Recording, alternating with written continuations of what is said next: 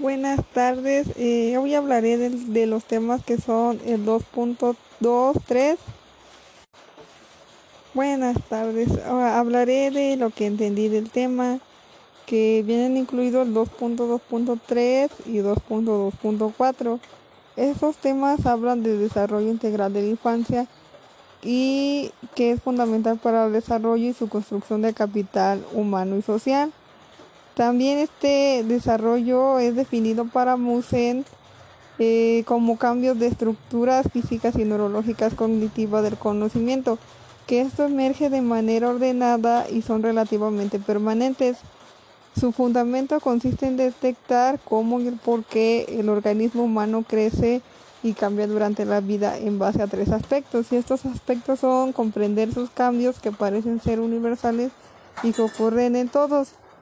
El segundo es explicar sus diferencias individuales y el tercero es comprender cómo el comportamiento de los niños es influenciado por el contexto o situación ambiental.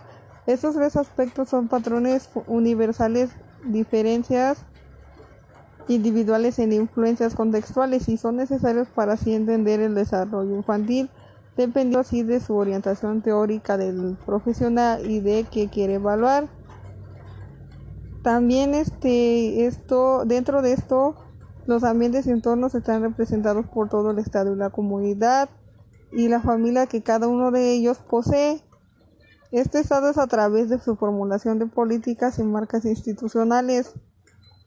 También para hablar del desarrollo infantil, exactamente no existen datos estadísticos que muestren las problemáticas del desarrollo de los niños, así teniendo en cuenta su complejidad en la definición y la informabilidad.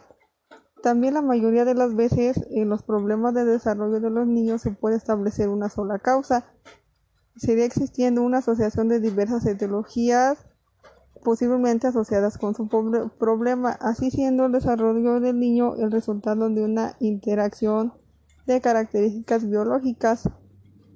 También por su parte este, entra la falta de afecto y de amor en los primeros años de los niños, que esta consecuencia va dejando marcas definitivas, constituyendo así uno de los riesgos más importantes para un buen desarrollo.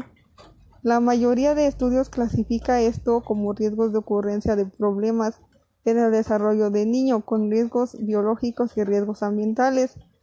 Eh, los riesgos biológicos son eventos pre, peri y que estos resultan en la probabilidad del daño en el desarrollo de los niños.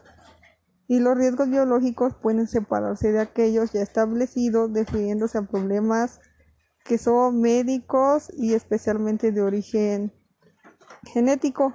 Aquí como, como ejemplo tenemos los riesgos que estarían en los errores que son del metabolismo, y las, y las malformaciones congénitas del síndrome de Down. Eh, y pues aquí los, los padres tienen que estar altamente presentes en el desarrollo infantil de todos los niños.